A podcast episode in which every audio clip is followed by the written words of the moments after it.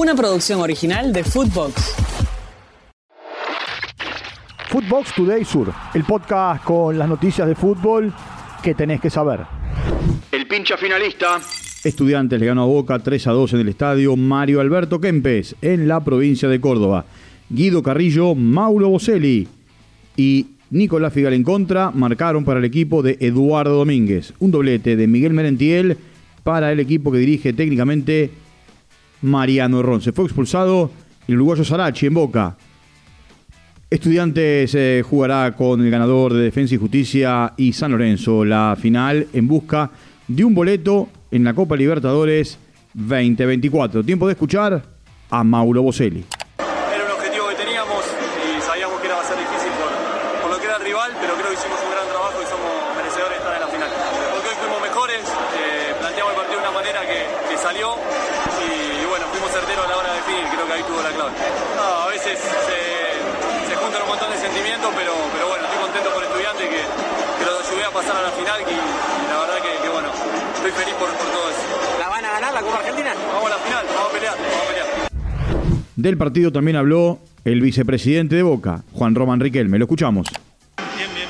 Como un hincha más, es decir, con la ilusión que teníamos de, de volver a estar en otra final. Eh, pero bueno, nos han marcado muy rápido.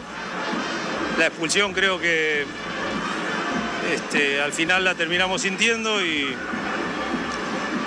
eh, no han hecho goles tanto en el primer tiempo como en el segundo muy rápido y eso hace que por ahí el partido se te haga un poquito más largo, ¿no? Pero, pero la verdad que nada, contento, agradecido a, a nuestros jugadores porque para mí esto es deporte, esto es el fútbol. Y siempre para mí es lo más importante llegar hasta el final. Es decir, final de Copa Libertadores, teníamos la ilusión de llegar a la final de la Copa Argentina, pero bueno, no es fácil estar siempre jugando hasta el final y eso quiere decir que hemos hecho varias cosas bien, ¿no? ¿Se va o se queda? Las declaraciones de Lionel Scaloni siguen impactando en el seno del seleccionado argentino. El entrenador descansará en España junto a su familia y allí definirá su futuro al frente del seleccionado. Tiempo de escuchar a Paulo Dybala sobre lo que dijo Lionel Scaloni. Fue un poco una sorpresa para, para todos nosotros, pero nosotros obviamente que, que, estamos con él, apoyarlo y ojalá que pueda seguir con nosotros. ¿Pudieron hablar con él?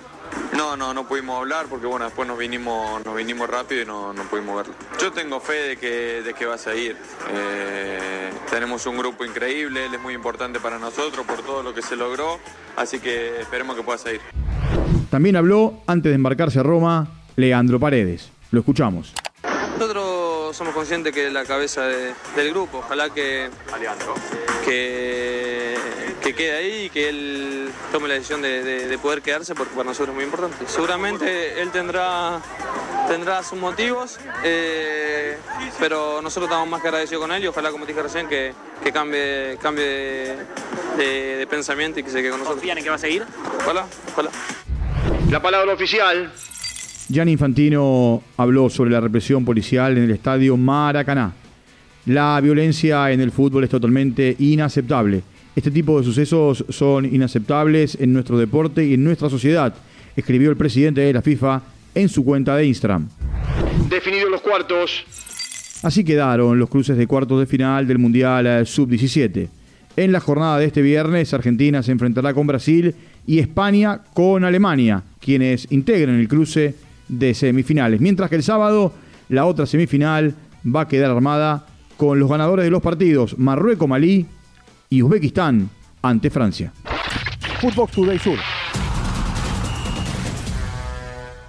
Una producción original de Footbox.